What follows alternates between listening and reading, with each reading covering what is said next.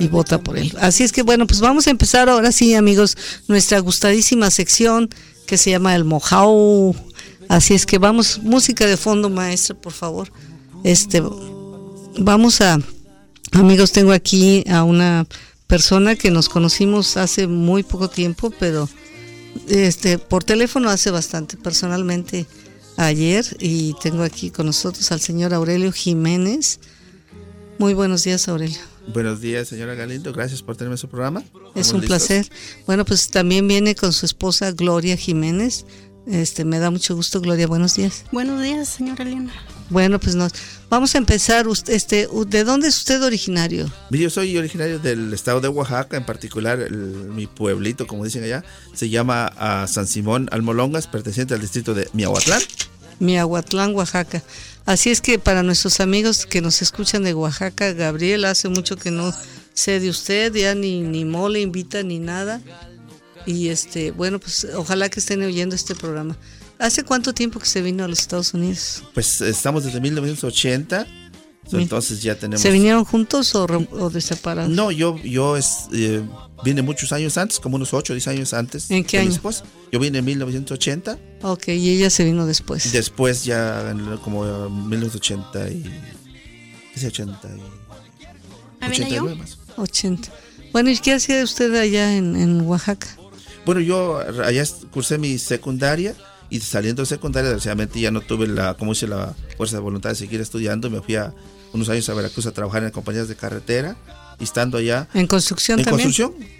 Y ya estando en Veracruz, entonces este, unos primos y una hermana que tenía en Los Ángeles en aquel tiempo, me dijo, Ay, pues si gustas venir a trabajar, pues por acá se puede. Y así empezamos la aventura allá por 1980 a venirnos a Estados Unidos. Qué bien.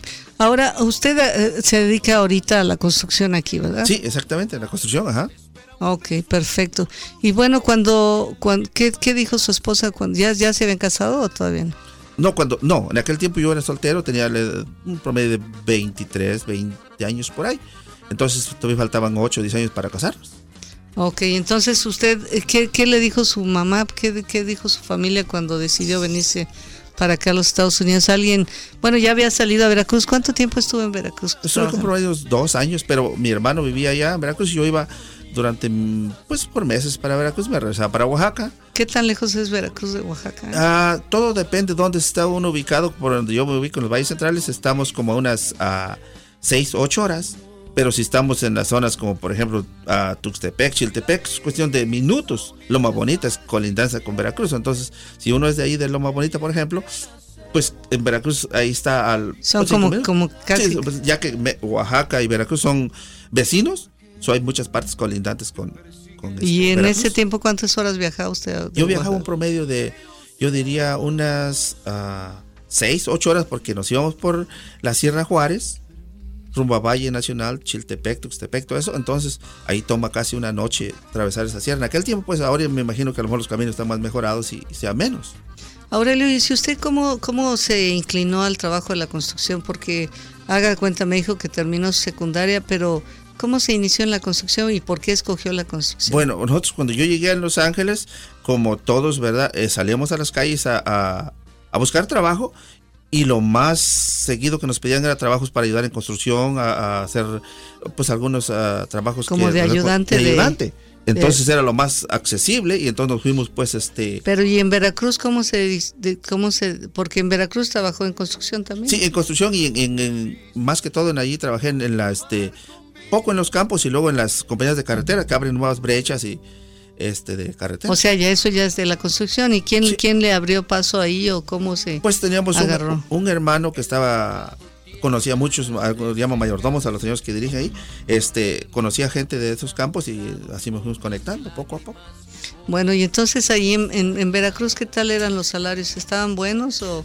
No, el salario allá es, es, no, es, no es del muy alto y más depende pues si uno hace el trabajo como lo que, es lo mínimo ayudante o algo pues no es muy bueno ya claro que si alguien está con alguna maestría o algo obviamente debe de ganar más pero los salarios mínimos en aquel tiempo eran un promedio de 22 pesos con 50 centavos estamos hablando de 1978 79 y en ese entonces, ¿cuánto le decía a su hermana aquí que ganaba? Vente para acá. Oh, no, pues entonces, no, aquí eh, en aquel tiempo en dólares, pues obviamente era una cantidad, unas Era pues, como a 12.50 todavía. 12.50, pero aún así era muchísimo más, pues obviamente ya era muy atractivo, pues. Bueno, y cuando decidió venir, ¿cuántos hermanos son ustedes? Bueno, en, en el inicio nosotros somos este a tres hermanos y una hermana y ya fallecidos tenemos dos, mi hermana y mi hermano pequeño ya. ¿Ya nomás quedan dos? Quedamos dos. Oiga, ¿y, por qué tan poquita familia? Pues si normalmente son grandes las familias en Oaxaca.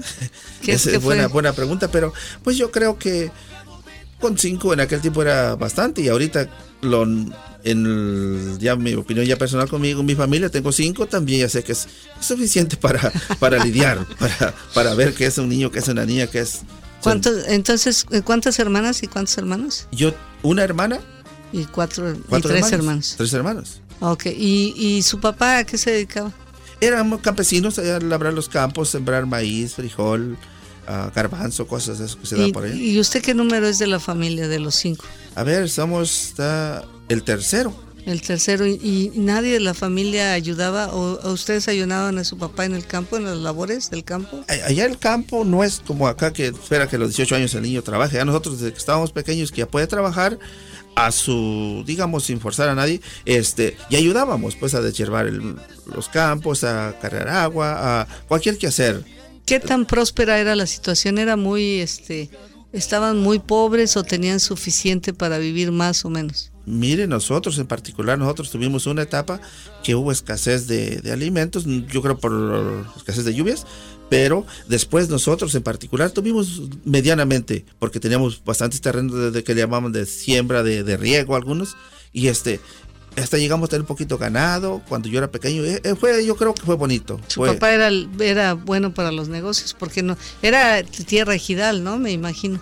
Sí.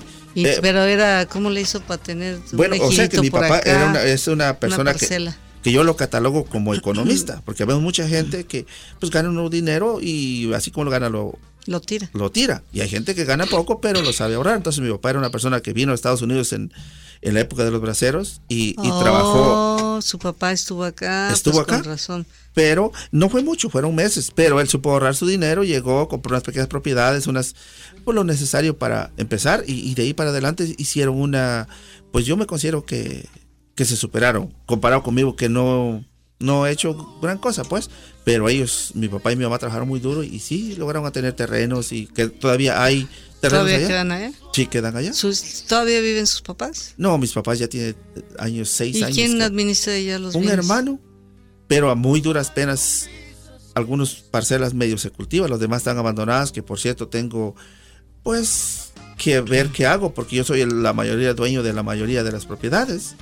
Los papás me dejaron en su mayoría la, la o sea que cuando usted puede decir, esas son mis tierritas. Ándele, ahí sí como... aparte yo también tengo, mis tierritas, pero aquí en las uñas. Ah, no, pero son suyas, ¿quién se las quita, verdad? Oiga, no, eh, y este... La situación, ¿Todavía está, eh, ha visitado México últimamente o no? Porque ha habido cambios en, el, en la... En la, en la propiedad de la tierra, ¿no? Estamos en, un, en un precisamente en un problema, yo y mi hermano me, comunicaba que hay que hacer algo al, respecto de los terrenos. Y yo he estado no muy este pues últimamente no puedo visitar por precisamente por esta economía, esta crisis que nos pegó muy duro y a unos más duro que otros, pero en fin que me ha hecho este no poder viajar para allá, pero estamos en que vamos a tener que hacer algo porque pues ya, ya, no, ya no es ejido, ¿verdad? ¿O sí es ejido todavía? Yo creo que ya no. Ya no es ejido y, eh, se, convirtieron en, en propietarios, en pequeños propietarios. ¿Cómo cuántas hectáreas eran?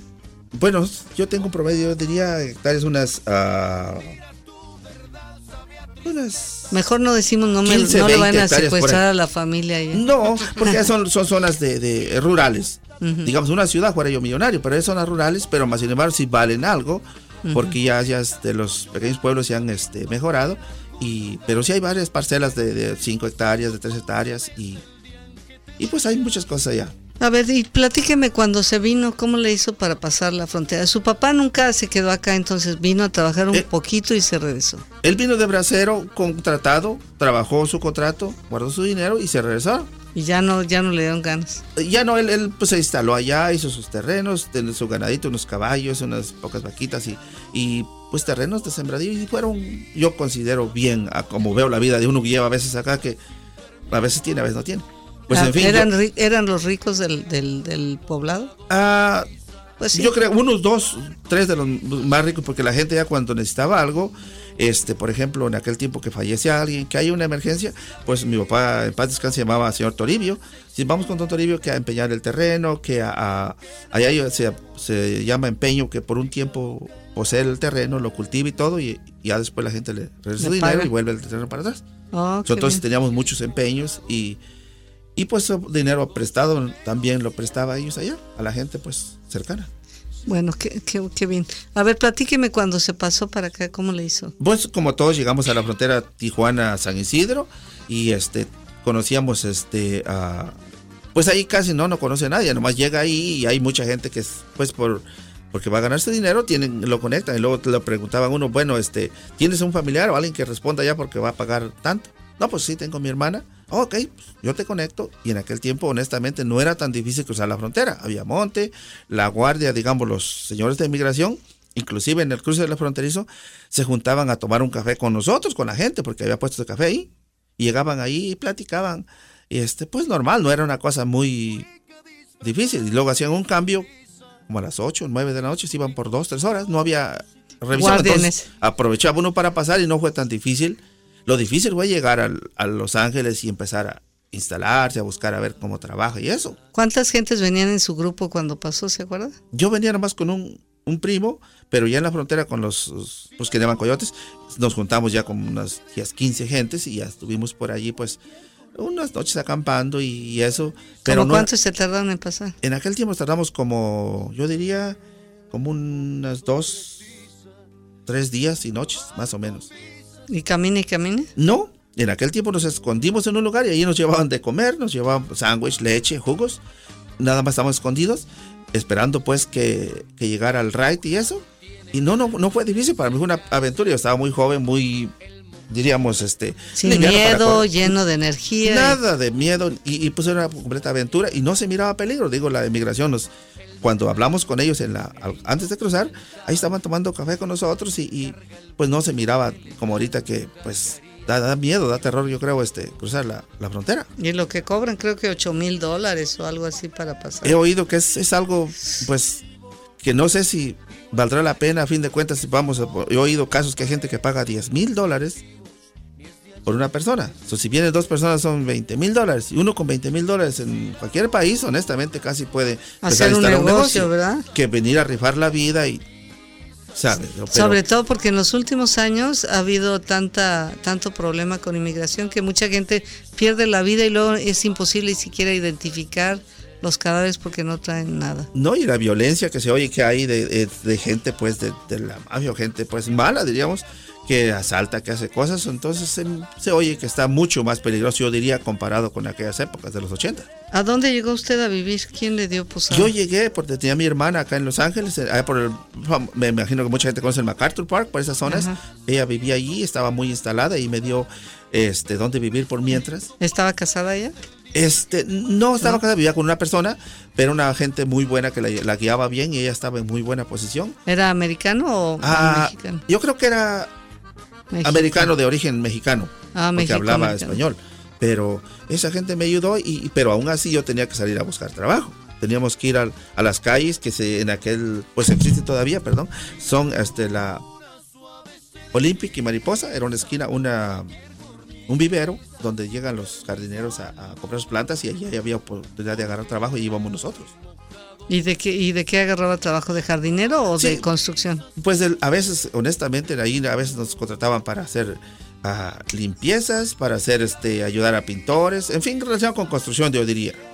Oiga, porque fíjese, ¿y cómo le fue? Usted era el ayudante eh, en México de construcción. Sí. Y cuando llega acá, ¿le tocaba ser el mero mero o, era como ayudante? Comenzamos como ayudantes, pero viendo que pues es necesario saber más, yo tuve, me, empecé a inclinar a aprender poquito inglés y a tomar este en cuenta cómo se sacan los pies cuadrados, cómo se cubica y todo. Ya tenía ideas pues porque había aprendido en secundaria, pero aplicarlo acá en yardas y pies era un poquito diferente. Empezamos a, como se dice comúnmente, echarle ganas a, a superar un poquito y empezar a agarrar poquitos trabajos con por mi cuenta, diríamos.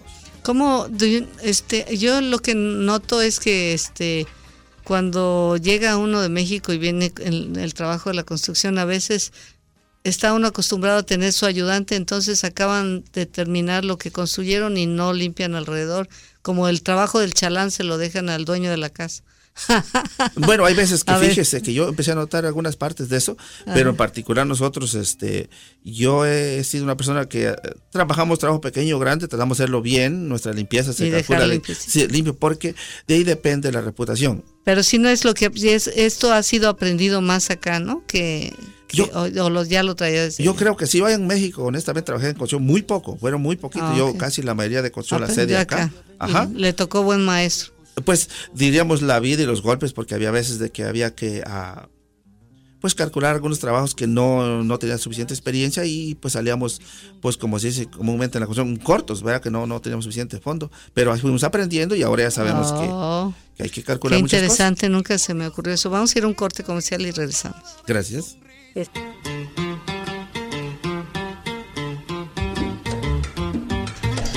Queridos amigos, muchísimas gracias por estar con nosotros en este programa Café con Leche, la voz del Valle del Antílope con Lilia Galindo. Pues estoy aquí platicando con el señor Aurelio Jiménez.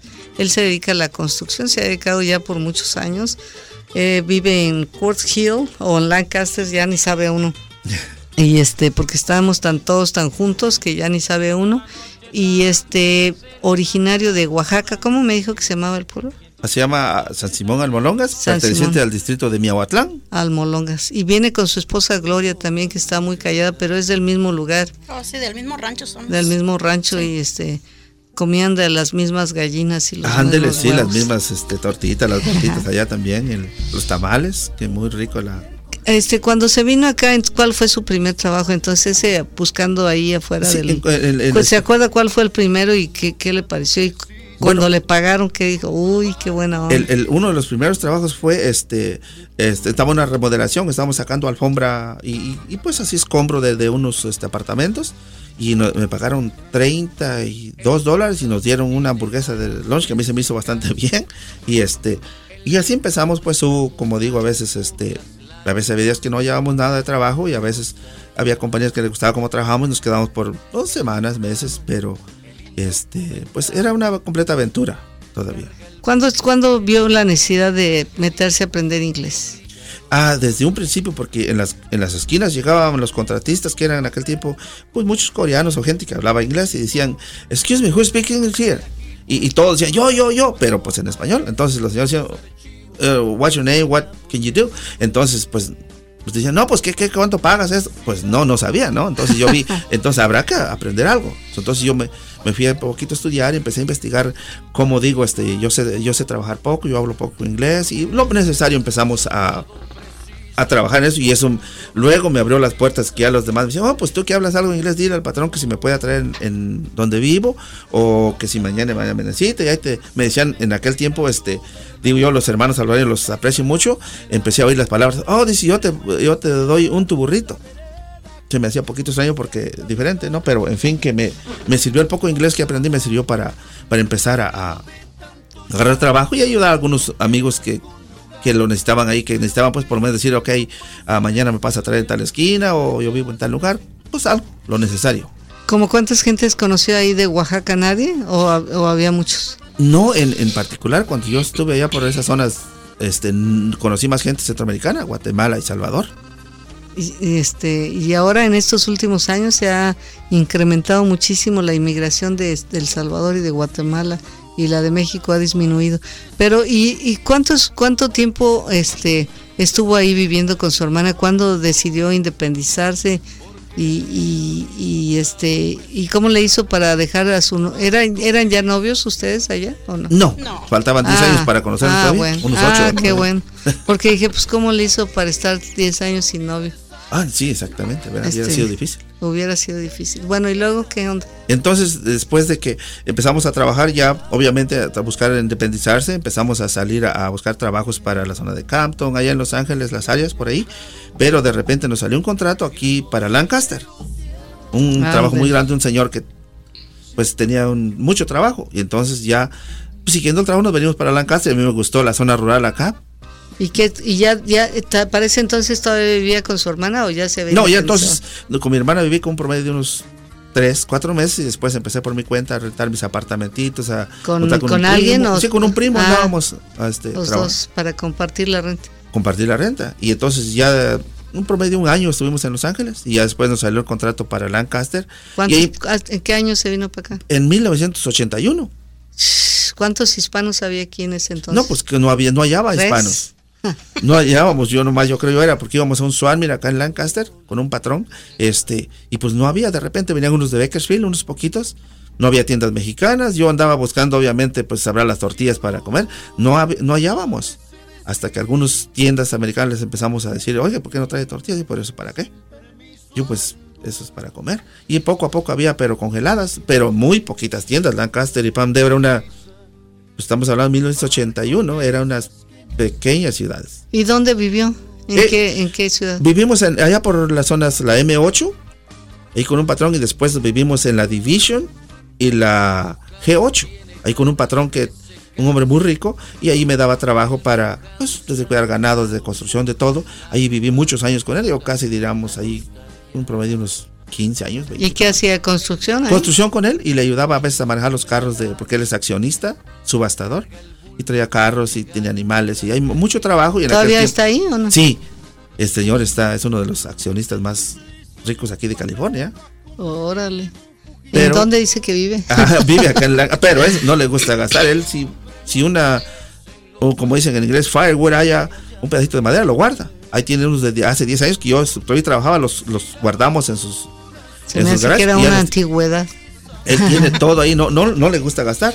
No parece que sea un millonario, tiene sus dos aviones. ¿Y en la M8 dónde vivía? Yo viví en la M8, ¿qué, qué, ¿cómo la ve? Oh, mire nada más. Qué, barbaridad. ¿En qué, en, qué, ¿En qué calle vivía ese exactamente en la M8. ¿Y ah, la qué? Es, es, es en la M8, el número es este. ¿Después de las 50 o antes de las 50? No, antes de las. Eh, la M8, entonces le daríamos M8 y 20, sería ah, más o menos. Ok, ok. Sí. Ok, y entonces, este desde 1981. Entonces, ¿cuál ese fue su primer trabajo aquí con ese rico? Con sí, ajá, hacer una construcción legal. Para esa época ya empezaba yo a, a, tener conocimiento pues suficiente para poder dirigir un trabajo para hacer una barda de bloque, hacer un pequeño slab de concreto y pues trabajos de construcción ya empezaba a tener el conocimiento. ¿Tenía sus compañeros que eran este hispanos o te trabajabas con otras personas? Cuando nos movimos reciente para acá teníamos a los dos primos, pero ya después decidieron irse y ya me quedé yo solo a como dicen comúnmente, a navegar por acá y ahí me fui, pues, abriendo paso poco a poco. Ah, pero, viví una vida muy, ¿cómo se dice? Pues sin muchos compromisos. Lo poco que ganaba, mandaba poquito para mí, para mis papás y, y para sostenerme acá no era problema. Donde vivía no pagaba renta, los señores me dijeron, ay, si hay una trailer, pues, pues, ahí puedes vivir y aquí trabajas y... Oh, hasta me iba a pasear con los, con los, señores, me iba cuando iban a camping, me iba con ellos, con los americanos. Oh, qué bien no tenían niños, después tuvieron niños ellos y es, los niños crecieron casi conmigo y pues vivía como familia de ellos aquí en Lancaster. Qué buena onda. Oiga, ¿y cuándo decidió casarse? ¿Cómo, cómo es que se conocieron ustedes, Gloria y usted? Bueno, una, digamos, una anécdota muy chistosa de la manera de pensar de cada quien. Yo, yo siempre tenía este, en mente casarme allá en mi rancho, con alguien de mi rancho. Porque yo estuve soltero muchos años acá, pero no, nunca estuve pues en la idea de decir, ok, yo me voy a casar acá. No, yo... Pero sí tuvo novias por acá, al fin que ella... no, no, no. ¿No? mire, o sea, ah, es que las cantinas... Se que, la cree. Oiga, las cantinas que yo había, no había mucha gente. No, o ah. sea que yo, mi idea era no formalizar nada serio con nadie aquí, porque ya ve que a veces uno dice, pues voy a invitar a salir a alguien, y al rato ya sale otra vez, al rato ya es un noviazgo, al rato ya hay más cosas. entonces, el que empieza algo, pues tiene que continuar. Entonces, mi idea no, no era pues a, hacer una relación con alguien acá en, serio y, siempre la ideología mía era que si, si no va a hacer algo en serio con alguien, ¿para qué le va a quitar tiempo? ¿Para qué le va a decirme una mentira? Por ejemplo, ¿sabes qué? Yo me voy a casar contigo por andar un rato y es mentira, mejor no meterse en ese lío para que al rato no tenga ni... problemas y gracias hasta ahorita no, no le han echado bronca a ella, por lo menos. ¿Y por qué quería regresarse a casar allá? ¿Por qué, qué, qué, qué era lo que le atraía de casarse allá? ¿O era un sueño que tuvo de... ¿cómo, ¿Por qué? Mire, yo honestamente a mi manera de ver las cosas, yo mi gente de allá, mis eh, las mujeres en particular, son, les llamo yo un diamante sin pulir. Así lo veo yo, no, no creo que sea general en todo, pero en fin, este, yo pensaba a una mujer de ella comparte la forma de cómo vivimos cómo crecimos. El, si pobres o ricos lo compartimos todo, religión, tradiciones, todo lo compartimos. Y con una persona de por acá, pues de repente me resulta mormona, me resulta otra cosa, un mundo aparte. No es necesario eso, pensaba yo. Entonces, para no tener todo eso, que si un día viajamos, viajamos para allá, vamos al mismo lugar, o si viaja ella, puede llevar cositas para la misma gente. para mí había muchas cosas. Muchas ventajas. Ventajas, correcto. E, el tener una persona de allá. Bueno, y luego, ¿cómo, cómo fue? ¿Se fue a, dijo, ya es tiempo de casarme y voy a ir para allá a ver qué? ¿o cómo? Sí, exactamente. Era un tiempo que, que ya este... El, ¿Qué edad tenía entonces? 32 años. ¿Y qué dijo ya? No, sí, ya inclusive yo estaba, eh, pensaba casarme en una edad de 27, 28 años, pero muchas cosas pasaron y no, no, este, no estaba según preparado. Ya cuando llegó a esa edad dije, bueno, ahora hago algo o o me quedo soltero. O me quedo soltero para que me critiquen. Un solterón. para que me critique. Entonces, ya fuimos para allá y, y por allá este, la conocía a ella de pasadita, pero había que ver cómo. Nosotros ya no es muy, en aquel tiempo no era muy abierto decir vamos a noviar acá muy, pues muy fácil, como diríamos. Entonces tiene que ser algo. Entonces, una de mis muy formal, ¿eh? Una de mis tías me sugiere, ¿sabe qué es? Por ahí espera que haya una fiesta, alguna reunión y la puedas ver. Mm, dijo, pues ahí me voy a quedar esperando la fiesta ya, allá con nosotros, la fiesta que es la San Simón, del patrón de la, del pueblo, y la Virgen de Candelaria el 2 de febrero, una vez al año. Pues no, dije, yo voy a tener que ver el modo de ver. Pero luego, luego le echó el ojo cuando la Sí, o naturalmente, que sí, nomás que cuando, cuando investigué un poquito más de ella, ella iba a cumplir 18 años, y yo 31 para 32. Mm, dije, no, yo creo que va a estar pues de ponerse a pensar. Pero en fin, decidimos empezar a tomar los primeros pasos, a conocerla. Y allá formalmente, cuando uno va a aprender a alguien, necesita formalmente hablar con los papás, hablar sus intenciones y en la mejor manera. Y así fue como empecé yo a, a conocerla a ella. ¿Y cuánto tiempo se quedó allá para iniciar este novio? Como unos, unos cuantos meses, pero en aquel tiempo, desgraciadamente, en esos días que estábamos tratando de formalizar este, el, como se dice comúnmente en la cuestión del trato, este, estábamos, este, fallece su papá de ella. Y entonces cuando ya pasa eso, durante un año no se puede hacer ni boda ni nada cuando una persona principal en una casa fallece. Es una de Dijo adiós con una mueca disfrazada de sonrisa y le suplicó a su Dios crucificado en la repisa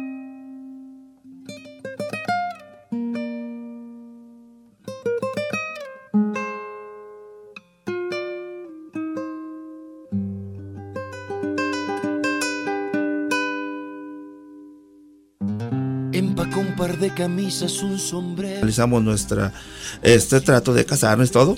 Teníamos que esperar un año para poder hacer la boda, porque no podíamos antes de, por el fallecimiento de él, hasta que pasara el cabo de año que le llaman allá. Oh, fíjese qué interesante, ¿eh? Entonces yo me tuve que venir un año para acá a trabajar y ya nos mandamos cartas y estaba el plan todo. Y al año ya volví para allá con todo formal para hacer nuestra boda y todo. ¿Y qué tal si ha regresado y le lo hubieran madrugado? No, ese era, ese era el peligro. Claro que sí. Eh, había ese peligro, pues. Pero, pues, no se podía hacer nada más.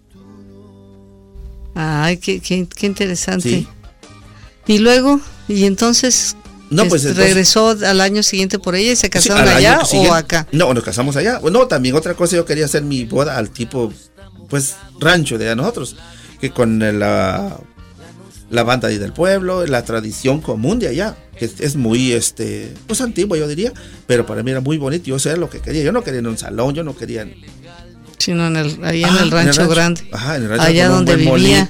ajá, ándele, exactamente. y, y así lo hicimos, gracias a Dios, y empezamos pues a, a ver, déjeme tantito decir. Acaba de pasar el shuttle por la I. Ah, Dice, viene para acá. ¿Viene para acá? ¿Es pregunta o es respuesta? Viene para acá. Bueno, viene, pues, para acá para. Bueno, y a ver, platíqueme más. Entonces, ahí en el rancho hace su Sí, hacemos la boda allá con el famoso- ¿Mataron cochino o qué? Sí, y guajolotes. Allá ese es lo, lo- principalmente el mole de guajolotes, una tradición muy grande allá para la boda. Mole negro. Mole negro, ajá. Muy riquísimo. Órale. Y pero allá cuando vamos a hacer una boda y es uno un pueblo, pues el pueblo póngale que tiene 500, 800 habitantes, pero casi se dan cita a todos porque son conocidos, ¿no? Verá que es el tío, el compadre, el vecino.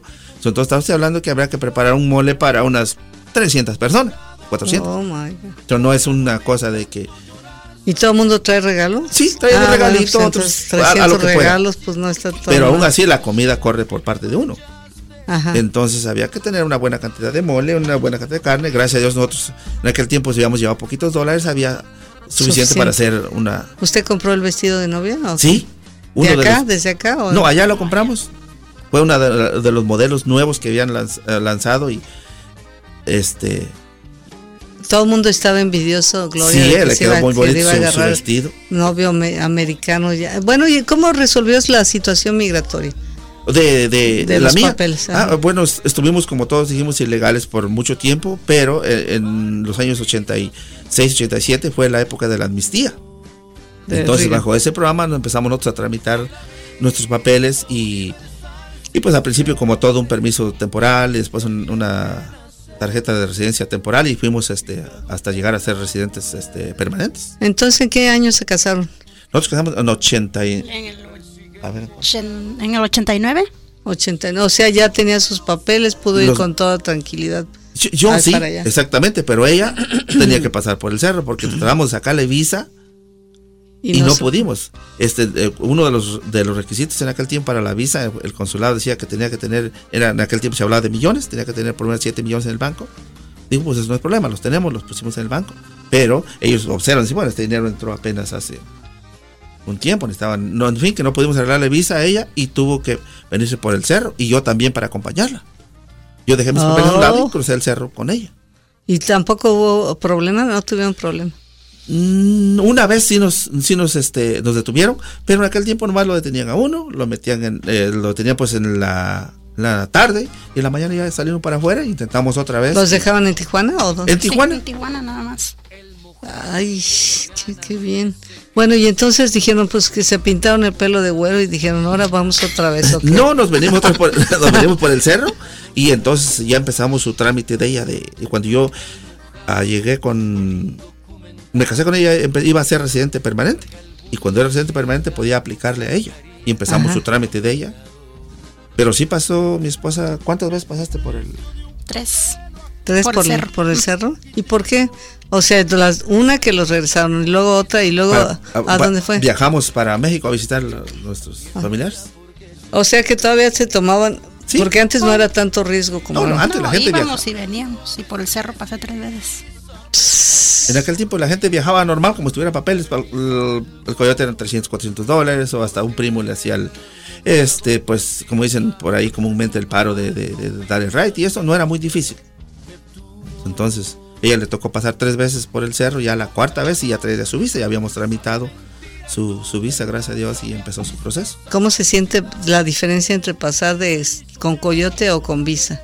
Mucho más relajado. Bastante. Nosotros cuando fuimos, este, ya la vez que pasó con visa, Ajá. Increíble, ya llegamos allá a la revisión, ya el, emigrante dijo, pase, bienvenido a los Estados Unidos. oh, no, ya era una cosa, pues,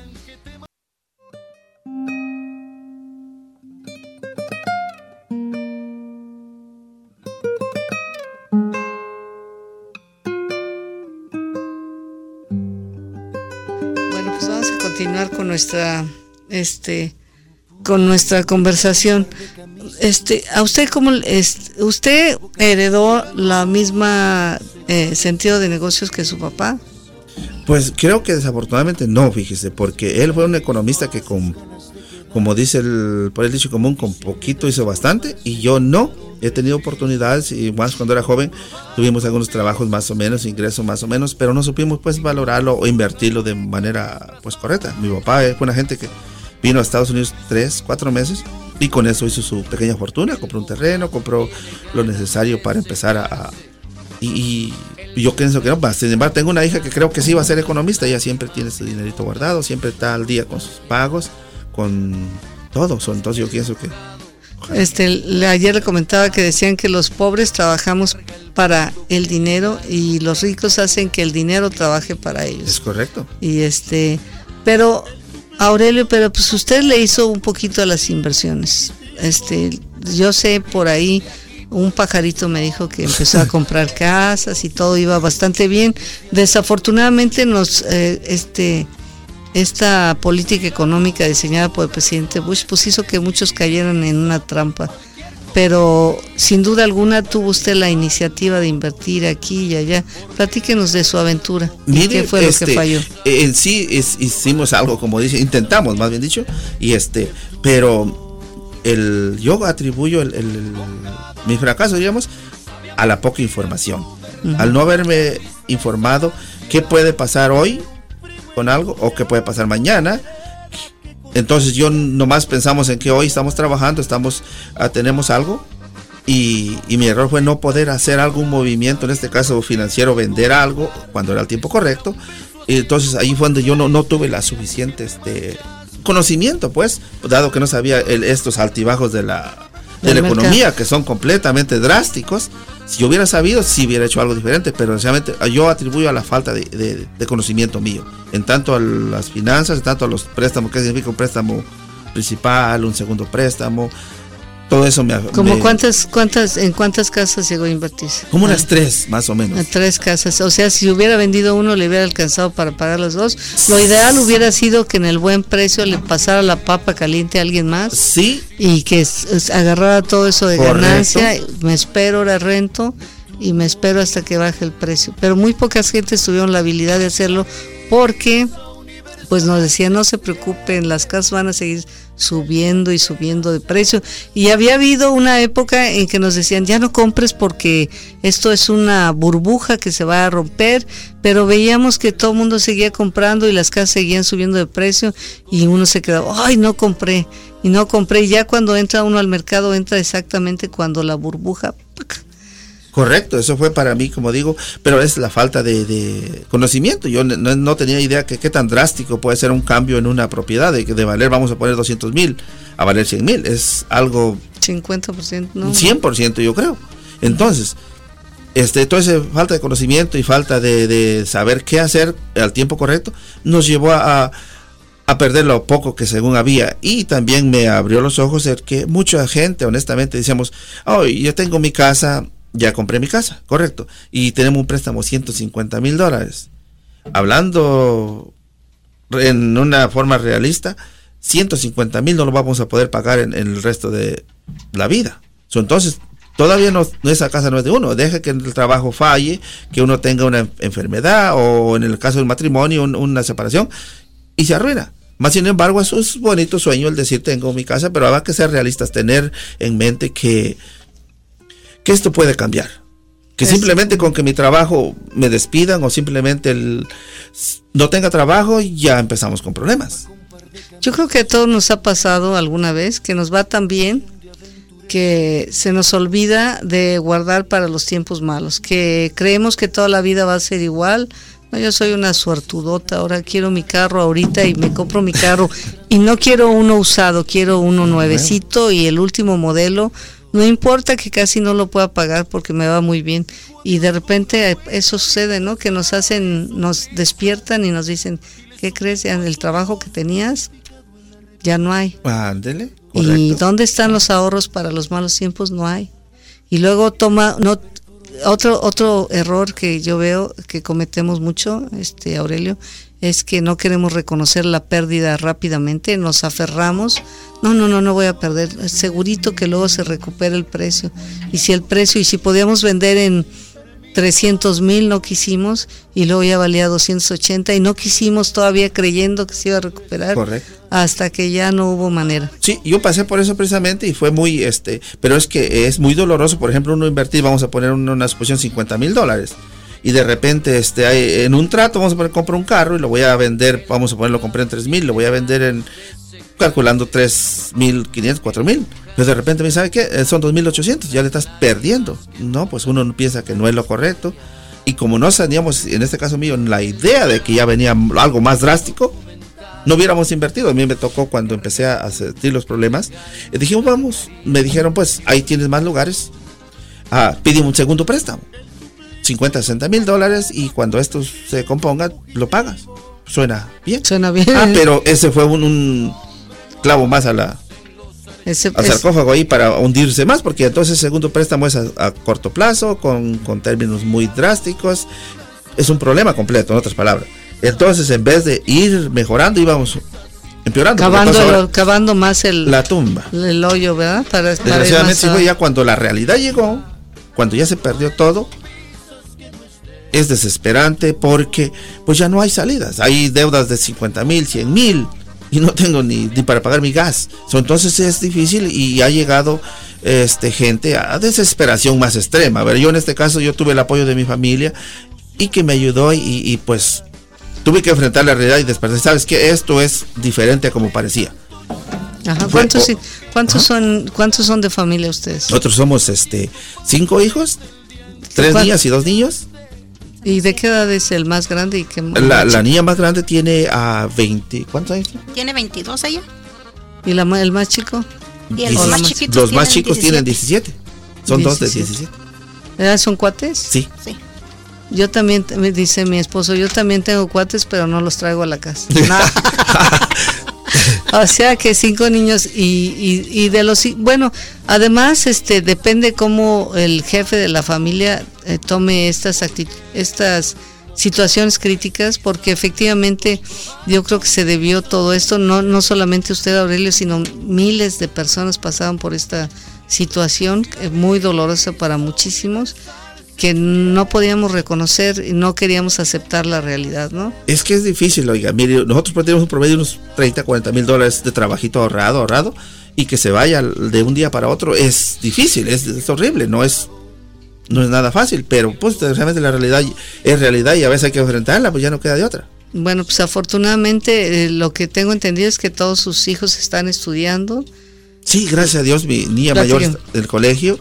Eh, las, ah, las dos niñas están en el, en el colegio y la que participó en la película está también en el colegio. ¿En cuál película? A ver, platíquenos qué es Ah. eso de la película. Mire, pues este, para empezar, mi hija estuvo enferma, pero gracias a Dios se recuperó, y yo gracias a Dios y, y, este, y a través de, como dicen, hay cosas malas y buenas y de repente ya tuvo una oportunidad de, de participar en una película de, estaba en los inicios de la película de Madagascar 3, entonces fue invitada a que participara con la condición de que si no le gustaba a los supervisores su actuación y eso, pues no agarraba el papel. Pero ella se desempeñó como una profesional. Dijeron, oye, esta niña nunca ha estado en películas, pero mira, actuó como debía actuar. Le dijeron, mira, esto es lo que tienes que decir y ella perfectamente lo hizo. Y dijeron, pues en dos meses te decimos si es que tomas el papel en la película o si no, nomás ahí quedó. Pero fue afortunada que le hablaron y dijeron, ¿sabes qué? Necesitamos que vengas a agarrar un poco más y vas a tener la parte de la película, que es muy corto el metraje, muy poquito. Pero estamos muy contentos y este... Y, y después inclusive hasta le, le, le pagaron, pues ya, ya, ya tiene su... ¿Cómo se llama ella? Azucena Jiménez. Azucena Jiménez. Así es que imagínense amigos el, el privilegio de participar en una película en Hollywood y este y a pesar de todas las cosas que a veces van mal en la vida suceden muchas cosas buenas de tal manera que si uno pone en la balanza todo lo bueno que ha pasado y lo malo siempre gana lo bueno siempre gana lo bueno tanto y imagínense esta este orgullo para, eh, estos papás oaxaque, papá y mamá oaxaqueños que vinieron a hacer un esfuerzo que para que su hija tuviera una oportunidad que mm, nunca o muy o se hubiese sido extremadamente difícil como ganarse la lotería de tener esa oportunidad en México. Así es que, oiga, pues los felicito, no saben qué orgullosos estamos de ustedes. Yo siempre he tenido mucho aprecio por la gente de Oaxaca, Son- no solo por el mole que hacen, sino también por los tasajos, las layudas y todo. Y el mezcalito. queso oaxaqueño y los...